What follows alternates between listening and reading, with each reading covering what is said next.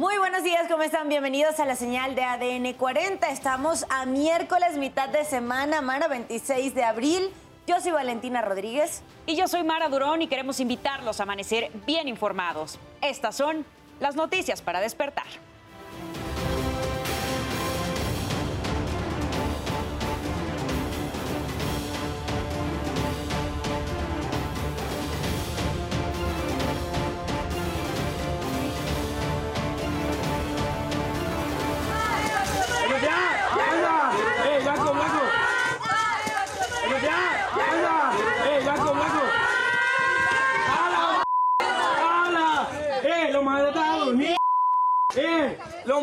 Padres de familia de Chiapas se manifiestan en la secundaria donde se presentó ese caso de bullying que veía en pantalla. Aseguran que hay más denuncias.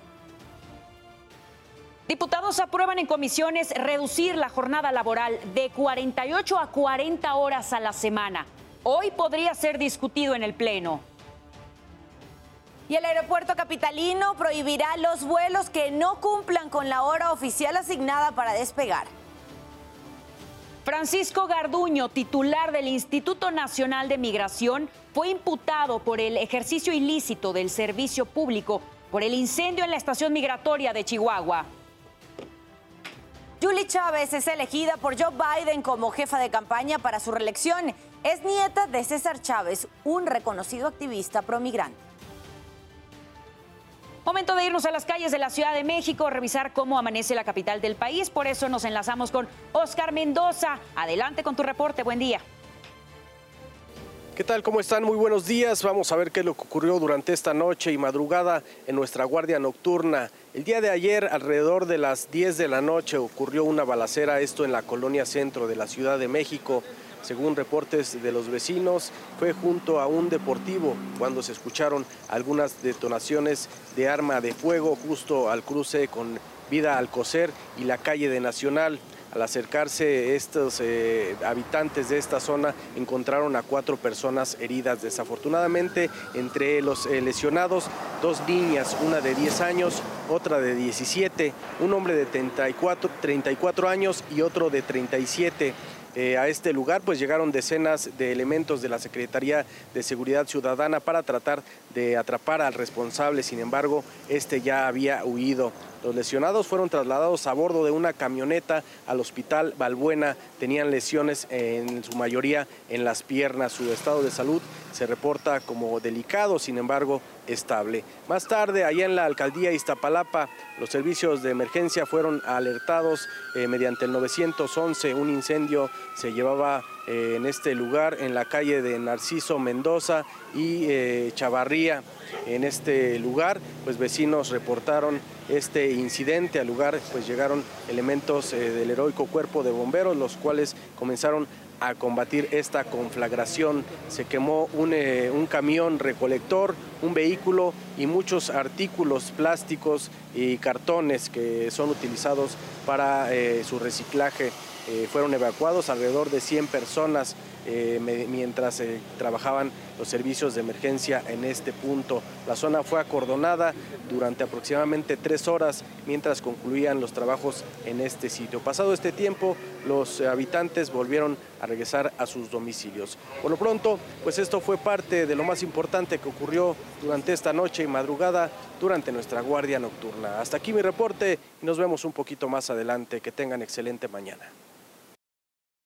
Oscar, excelente mañana para ti también. Gracias por el reporte. La invitación, como siempre, es a que navegue, que visite nuestro portal www.adn40.mx. Ya sabe que aquí encontrará información de todo tipo, economía, política, el mundo, entretenimiento y hasta información útil. Si no ha salido de casa este miércoles, esta mitad de semana, no se preocupe, le tenemos aquí las recomendaciones viales en el último reporte que hace Ovial en su cuenta de Twitter nos dice que tenga precaución vial, por favor, porque se registra un percance en eje 5 sur a la altura de 24 de abril de 1860.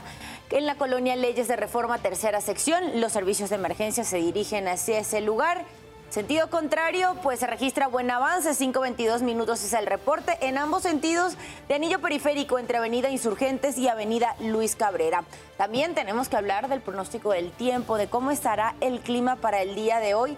y es que por lo menos ya se ve la presencia y se siente del Frente Frío número 51 que es este que está aquí. Todavía hay remanentes del Frente Frío 50, afectando solamente un poquito del territorio nacional, sobre todo en Tamaulipas. Para la zona de Coahuila, porque tiene interacción de esta línea seca con este canal de baja presión, debe tener en cuenta si está en aquella localidad que no solo se pueden registrar fuertes lluvias, sino también posibles tolvaneras, rachas de viento de 60 a 80 kilómetros por hora para esta zona. Coahuila y Nuevo León deben estar muy pendientes. Por otro lado, también en toda la mesa central puede que se generen lluvias aisladas dependiendo de cómo nos beneficie el viento y se lleve la nubosidad que posiblemente estaremos viendo después de horas de mediodía. Pero aquí en la parte sureste del país, península de Yucatán, sobre todo hay alerta para Chiapas por las caídas de precipitaciones. También aquí en Veracruz pueden registrarse algunas precipitaciones aisladas tómenlo en cuenta. Campeche también estará lloviendo el día de hoy. Sin embargo, el ambiente caluroso se mantiene. Para todo el litoral del Pacífico, bastante calor. Entre 40 a 45 grados se estarían registrando. Por lo tanto, tome suficiente agua y use protector solar. Les recuerdo que aquí en ADN 40 evolucionamos y queremos estar más cerca de todos ustedes. La invitación, como siempre, es a que utilicen nuestras redes sociales, nuestras plataformas, para hacer cualquier denuncia. Acompáñela del hashtag Ciudadano en Tiempo Real. De hecho, en nuestras redes sociales oficiales de ADN 40 denunciaron una banqueta que está completamente destruida a la altura de la esquina de Insurgentes número 1548, esquina Febo, en la colonia Crédito Constructor, en la alcaldía Benito Juárez. Les recuerdo que a las 12 del mediodía mi compañera Sara Uribe estará leyendo sus mensajes para darle fuerza a la información que allí nos deje. También vamos a ver cómo amanece en otras partes del territorio nacional. Nos vamos aquí a la capital, a la zona de la Plaza Garibaldi. Poca afluencia de personas, aún no amanece. Estamos viendo que aún no sale el sol. Esto aquí en la Ciudad de México. Nos vamos a Estados Unidos, a nuestro país vecino. Allá son las 5 con 30, las 7 con 37 minutos de la mañana. Lo que estamos viendo es el puerto de Miami en Florida. 5 de la mañana con 37 minutos pasamos a nuestro resumen de noticias. Un bar clandestino fue clausurado por autoridades estatales y federales en Francisco y Madero, Hidalgo. El establecimiento operaba desde hace cinco meses y está ubicado atrás de dos escuelas, la Universidad Metropolitana y el CECITEC, por lo que iniciaron investigaciones correspondientes. Precisamente afuera de este bar ocurrió una riña entre presuntos estudiantes de ambos planteles que estaban bajo los efectos del alcohol. La batalla campal involucró a 12 jóvenes, incluidas tres mujeres que resultaron lesionadas.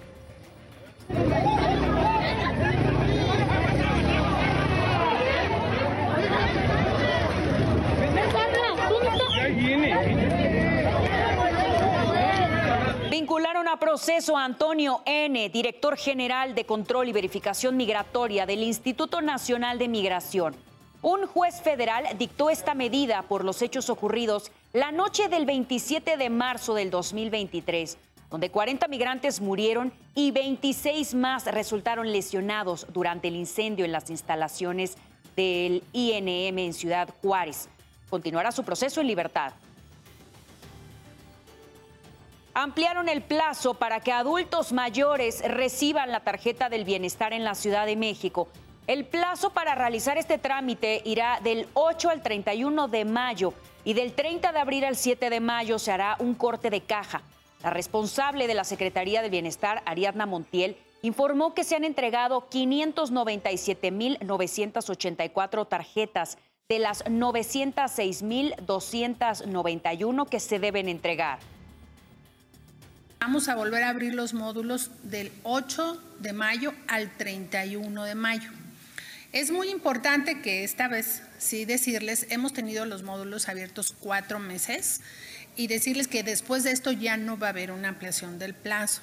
De todos modos, vamos a reforzar la visita domiciliaria para que todos aquellos que tienen algún problema de movilidad Servicios de emergencia de Venezuela reportaron al menos cuatro heridos por la fuerte explosión de una casa en la zona residencial de Pueblo Viejo, Lechería. Las autoridades investigan las causas de la explosión. El alcalde, Manuel Ferreira, confirmó que hay al menos un desaparecido. Todas las casas han reventado, todas. Todas. Pareciera que fue una guerra, un misil, una vaina, Dios mío. 5.40 minutos de la mañana pasamos a revisar la zona metropolitana. Estudiantes de la UAM rechazaron la propuesta del colegio académico de esta universidad para regresar a clases el próximo 8 de mayo. Ellos afirman que primero deben cumplirse los acuerdos a corto plazo y explicaron que sí quieren que el paro termine en los cinco planteles, pero sin presiones de tiempo y que los avances reflejen acciones para acabar con la violencia de género.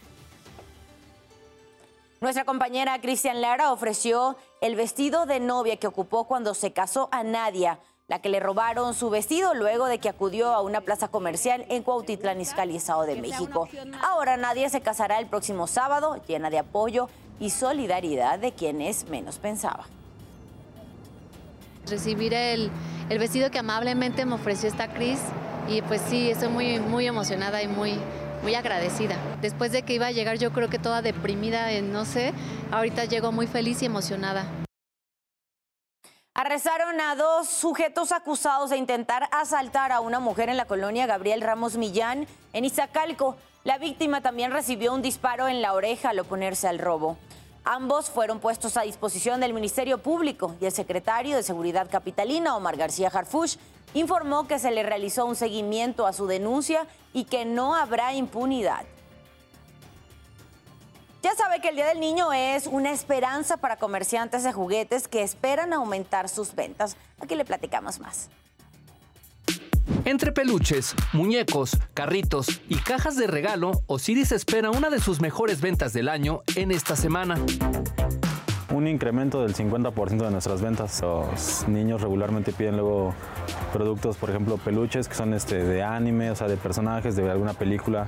Gabriela lleva cuatro meses en este local y también espera elevar su ticket en el marco del Día del Niño. La expectativa es que sea el doble, el doble, el triple, pues para que nosotros también volvamos a surtir y aunque tiene los tradicionales como pelotas, trompos y yoyos, admite que son otros dos juguetes estelares. Todas las, las, películas que ahorita están como de moda, los videojuegos, hay muchos videojuegos que ahorita están, pero arriba, y buscan mucho los personajes. Mi niña ya tomó artículos de muñecas, que ya sabe que es lo fascinante para una niña de cuatro años, que son ganchitos, accesorios para muñecas, pijamitas. Así los pequeños comerciantes y la industria esperan que el Día del Niño 2023 tenga una derrama superior a la de los años anteriores. Por ejemplo, hace dos años eh, estuvo muy, no estuvo muy limitada la, la venta, incluso cerraron el, el, mercado y demás, ¿no? Estamos hablando de alrededor de 250 a 300 millones de dólares de ventas a nivel país en este día, el, que es el, fin, el próximo fin de semana. 5.600 millones de pesos sería el equivalente. La industria del juguete estima que este Día del Niño representará al menos el 10% de la venta anual, lo doble que el año anterior y muy similar al 9% que significó en 2019. Enrique Pardo Genis, Fuerza Informativa Azteca. Momento de cambiar de información, 5 de la mañana con 43 minutos. Aquí les presentamos todos los detalles sobre la información deportiva. Arrancamos con la información deportiva para despertar. Con goles de Córdoba y Quiñones, Tigre remontó a León dos goles a uno en el estadio universitario para acercarse a la final de la Liga de Campeones de la CONCACAF. Girona golea 4-2 al Real Madrid con póker de Valentín Castañeda, la permanencia del conjunto catalán en la primera división de España. Young firmó 38 puntos y anotó un triple para irse arriba a 2.8 segundos del final, con lo que los Hawks de Atlanta coronaron la remontada al final para vencer 119 a 117 a los Celtics de Boston. Luis García diseminó tres hits en seis innings los Astros de Houston pusieron fin a la racha de los Rays de Tampa Bay con 14 victorias seguidas en casa al abrir la temporada, al blanquearles el martes por 5 a 0. Benjamín Salinas Sada y Fernando Meyer, presidente de la Federación Mexicana de Golf, realizaron la ceremonia de inauguración de la segunda edición del México Open at Vidanta, evento oficial del PGA Tour. Con información deportiva de Mauricio Ramírez, ADN 40. El mejor espectáculo y torneo de golf. Con los competidores más destacados a nivel mundial. México Open Advidanta. Sábado 29 y domingo 30. A partir de las 11 de la mañana. No te lo puedes perder. Por AMAS.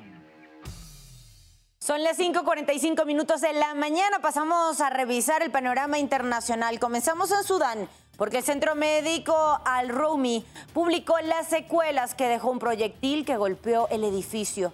Ese habría entrado a la sala y explotado ahí mismo, hiriendo al menos a 13 personas. Los combates en Sudán han paralizado los hospitales y otros servicios esenciales.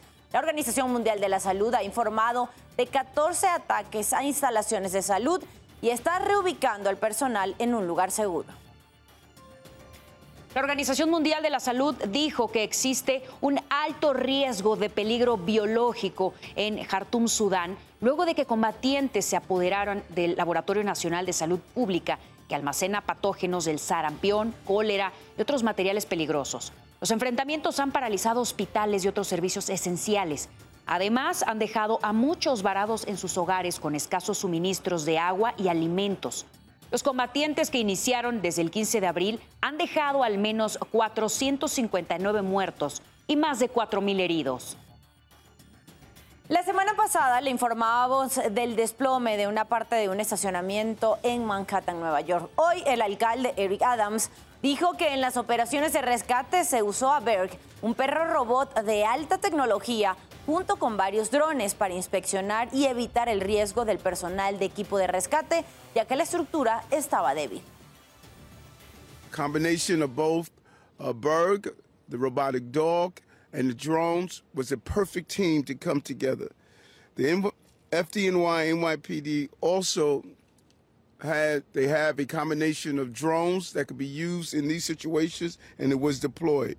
Working with the dog, drone, and drones gave us the set of eyes in the sky and allowed us to access areas the dog could not. El ex líder de la oposición venezolana, Juan Guaidó, llegó a Miami luego de acusar al gobierno de Colombia de expulsarlo. Guaidó estaba en el país porque asistiría a una cumbre internacional para reiniciar un diálogo entre el régimen de Maduro y la oposición. En su arribo a Estados Unidos señaló que teme por la seguridad de su familia y equipo. Esto debido a las constantes amenazas que recibe. Luego de 60 horas de carretera para llegar a Bogotá, saltando la persecución de la dictadura, desafiando al régimen de Maduro, me están sacando de Colombia. La persecución de la dictadura se extendió lamentablemente hoy a Colombia. Voy a un vuelo comercial a los Estados Unidos por las amenazas a mi familia, a mis hijas. Y se perdió una aeronave espacial japonesa no tripulada cuya misión era llegar a la Luna. Así lo informó la empresa encargada de su fabricación que afirma que después de tres meses de viaje perdió la comunicación y el seguimiento de su trayectoria. La sonda comercial Hakuto R buscaba convertirse en la primera nave privada comercial en llegar a nuestro satélite natural. Hasta ahora solo tres países han logrado alunizar con éxito en este satélite. Serían Estados Unidos, Rusia y China. El gobierno de Estados Unidos confirmó que fue abatido el líder del Estado Islámico responsable de bombardear el aeropuerto de Kabul hace dos años. La operación militar donde murió ocurrió a principios de abril al sur de Afganistán. Hasta el momento, la identidad del líder abatido se desconoce. En el ataque suicida fallecieron 170 personas, entre ellos 12 agentes estadounidenses. Y en Los Ángeles, California, una mujer murió y dos más resultaron lesionadas, incluyendo a una menor de edad, después de que un hombre que manejaba una camioneta blanca las atropelló. El vehículo terminó impactado contra un inmueble. El conductor fue arrestado y llevado a un hospital. Usted ya está bien informado y con todos los datos que necesita saber antes de salir de casa. Manténgase conectado en todas nuestras plataformas. ADN 40, siempre conmigo.